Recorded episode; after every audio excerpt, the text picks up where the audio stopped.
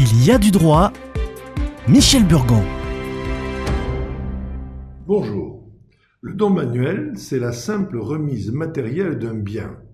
Ainsi, sont exclus les biens dont la propriété est établie par un titre, un document, un enregistrement, principalement les immeubles.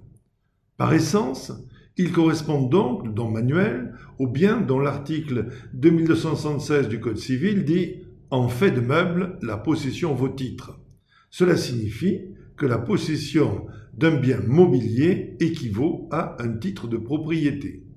En fait, le don manuel est le mot qui habille un transfert de propriété par la remise en main propre. Mais, en l'absence de documents de preuve, comment définir qu'il n'y a pas eu vente ou même vol? Le Code civil est très clair et précis.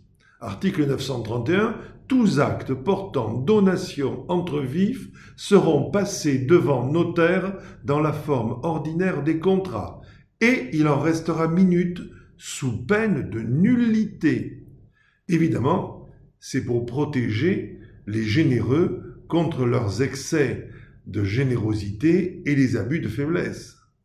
Et donc, aucun document autre qu'un acte notarié ne prouvera l'intention gratifiante, la donation au sens de la générosité, même pas la déclaration fiscale qui peut être faite à la suite. Elle ne prouve pas la donation, elle prouve seulement que le bénéficiaire a fait une déclaration au trésor. Or, il peut être important de prouver le phénomène généreux de la donation, au sens du statut juridique, par exemple pour définir un caractère de bien familial, personnellement propre, en cas de divorce, pour faire échec à des procédures de saisie, mais aussi pour l'exercice du droit de retour, des révocations et autres causes d'annulation des donations.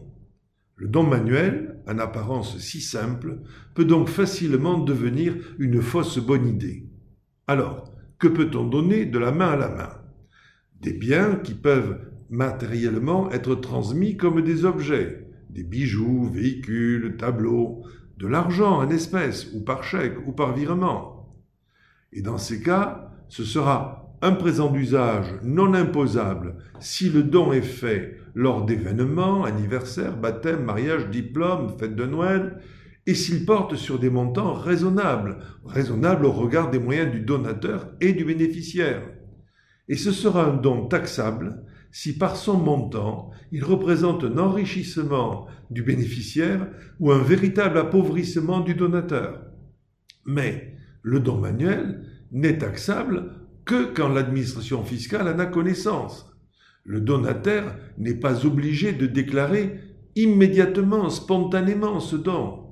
Ne rien déclarer permet d'échapper au paiement immédiat des droits, mais seulement temporairement, car la révélation à l'administration devra forcément intervenir dans certains cas, si le bénéficiaire, par exemple, reçoit une donation du même donateur, et cette donation faisant l'objet d'un acte notarié, ou s'il hérite du même donateur lors de la déclaration de succession, il aura l'obligation de déclarer sur l'honneur qu'il n'a rien reçu d'autre ou de déclarer ce qu'il a reçu. La révélation peut aussi être faite à l'occasion d'un contrôle fiscal ou à l'occasion d'un procès entre plusieurs héritiers qui contestent les égalités. Si à une de ces raisons, il omet de déclarer le don manuel, il risque un redressement des intérêts de retard et des pénalités pouvant aller jusqu'à 80% pour cause de mauvaise foi et de dissimulation.